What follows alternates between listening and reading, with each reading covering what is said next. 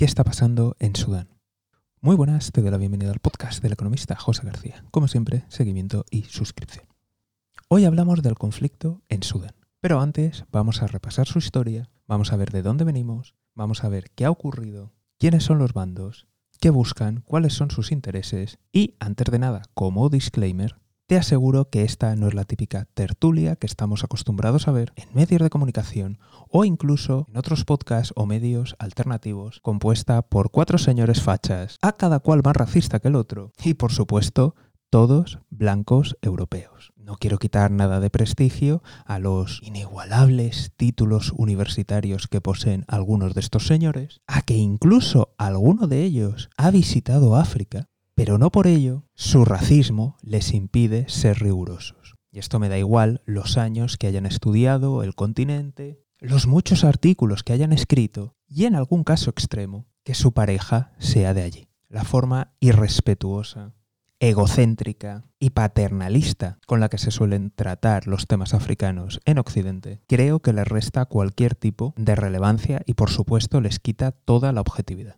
Así que si quieres enterarte de verdad, sin pasar por los cuatro fachas de siempre, ni por los cuatro perroflautas de pobrecitos negritos, pero al menos son felices, pues ya sabes que este es el episodio. Primero de todo vamos a hablar un poquito de la geografía y del lugar de Sudán. Sudán hasta no hace mucho tiempo era el país más grande de todo África. Se encontraba al sur de Egipto, tenía frontera entre otros, además del propio Egipto, también con el Chad, con Etiopía, entre otros, y además tenía salida al mar, concretamente al Mar Rojo. Pero, de nuevo, esto era hace unos años. Porque, como algunos de vosotros recordaréis, y a otros os sonará, existe un nuevo país en África y un nuevo país en el mundo, llamado Sudán del Sur, que como su nombre indica formaba parte de Sudán. Una vez perdido este territorio, el actual Sudán continúa siendo uno de los países más grandes del mundo. Creo que en África ha dejado de ser el más grande, pero es el tercero más grande. Y a nivel mundial está dentro de los 20 países más grandes del mundo. La población del actual Sudán son más de 40 millones de habitantes y continúa conservando la importante y vital salida al mar. Durante las últimas décadas tuvo un brutal dictador en el poder que cometió algún que otro genocidio, quizá os suene Darfur, y esto va a tener su importancia no solamente para el anterior dictador, sino también para el actual presidente del país y para el actual vicepresidente. Y además mantuvo el conflicto con el sur del país que quería ser independiente, ya que nos encontramos con un norte musulmán y un sur cristiano. Tras la inestabilidad y las crisis de estos últimos años, comenzaron las protestas y la demanda por una democracia. Y aquí es donde entran en juego el actual presidente y líder de las Fuerzas Armadas versus el vicepresidente y jefe de la milicia de las Fuerzas de Apoyo Rápido. Estos dos generales no creamos que estaban por allí de paseo, que eran personas concienciadas por la democracia y por los derechos humanos. Habían sido dos generales que ascendieron e hicieron carrera gracias al conflicto en Darfur, en el que uno ascendió dentro del ejército regular sudanés y el otro se convirtió en el líder de la milicia RSF o Fuerzas de Apoyo Rápido. Pero al ver las protestas empezaron a oler la sangre y se dieron cuenta que tenían que reinventarse para estar con el lado ganador. De tal forma que estas figuras, con el apoyo popular, dieron un golpe de Estado, depusieron al que había sido el dictador por más de 30 años y permitieron el inicio de una incipiente democracia. Un año después, y sorprendentemente, digo sorprendentemente entre comillas, los militares volvieron a dar un golpe de Estado. En esta ocasión nos encontramos con los que actualmente son los protagonistas, jefe del ejército y actual presidente de Sudán, jefe de la milicia y actual vicepresidente de Sudán. Quedando malas excusas, dijeron que la transición democrática no iba bien y que por tanto ellos iban a retomar el poder pero que nadie se preocupara que habría elecciones libres. Claro que sí, todos nos los creímos. De tal forma que los mismos que habían depuesto al anterior dictador, ahora habían depuesto las iniciativas democráticas y se habían quedado con el poder. Como te puedes imaginar, esto es como Juego de Tronos, si al final solamente puede quedar uno. El presidente y jefe del ejército quiere controlar todos los resortes del poder y para ello había planteado una iniciativa para que las fuerzas de apoyo rápido, la milicia, se integraran en el ejército regular. Teóricamente estaban en negociaciones para ver de qué forma y cuándo esto iba a ocurrir. Por otra parte, el vicepresidente y jefe de las milicias, pues evidentemente también quiere el poder. Y durante este tiempo ha estado fortaleciéndose gracias al control de las minas de oro, al apoyo brindado por Wagner y por Rusia y por otros actores internacionales.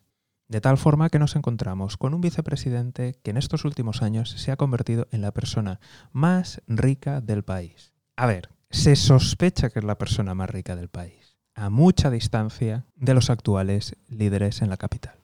Además, la milicia se ha estado profesionalizando, ha aumentado su número, ha aumentado el armamento y ha empezado a recibir incluso material antiaéreo. Eso sí, como os podéis imaginar, ambos líderes han estado diciendo en la televisión una y otra vez continuamente que ellos no quieren el poder, que a ellos no les interesa la política y que bla bla bla bla bla bla. Llegamos a unos días antes del conflicto, las fuerzas de apoyo rápido empiezan a acercarse a la capital. El presidente y líder del ejército sudanés advierte de que ese movimiento puede tener consecuencias. Así que moviliza al ejército, saca los tanques a la calle y es cuando empezamos a ver a la Fuerza Aérea Sudanesa bombardear el centro de Jartum, la capital de Sudán. Y es que en Jartum no solamente están las bases militares del ejército, ejército de tierra, la marina y fuerza aérea, sino que además también las fuerzas de apoyo rápido tienen bases militares allí. Entonces hemos visto las sorprendentes imágenes de cazabombarderos bombardeando estas bases, las de la milicia mientras las fuerzas de apoyo rápido trataban de dar un golpe palaciego, tomando el aeropuerto internacional, tomando las sedes del gobierno y sobre todo intentando rodear el palacio presidencial y capturar al presidente y jefe del ejército. Estamos hablando de que el ejército sudanés es un ejército, más de 100.000 hombres, tres ramas militares y que ha sido curtido en combate. Enfrente nos encontramos con las milicias que más que milicias parecen otro ejército completo. De tal forma que estamos viendo que Sudán tiene a dos ejércitos que podrían ser el ejército del país luchando entre ellos.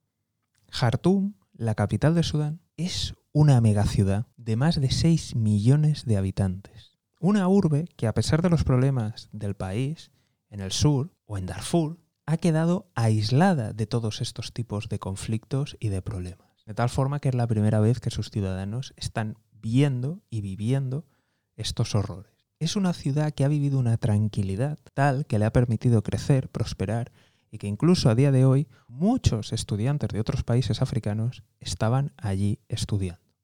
Así que ahora con la evacuación de occidentales se teme que la guerra aún va a escalar más que evidentemente para el público sudanés y para todas aquellas personas que estamos atentos a estos asuntos, nos queda bastante claro que esto es una mera lucha por el poder.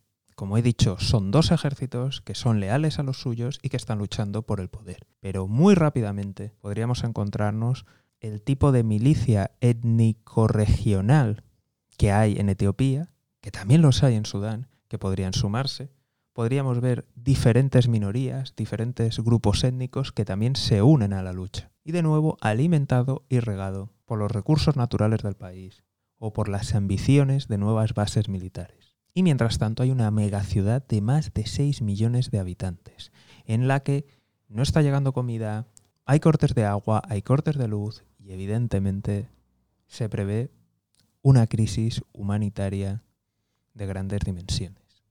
Y hasta aquí la breve historia de Sudán, el resumen de cómo hemos llegado a este conflicto y los temores de que otros actores puedan entrar en juego. Como siempre, desde aquí estaremos muy atentos y si no te quieres perder nada, seguimiento y suscripción. Nos vemos aquí en el podcast del economista José García. Un saludo y toda la suerte del mundo.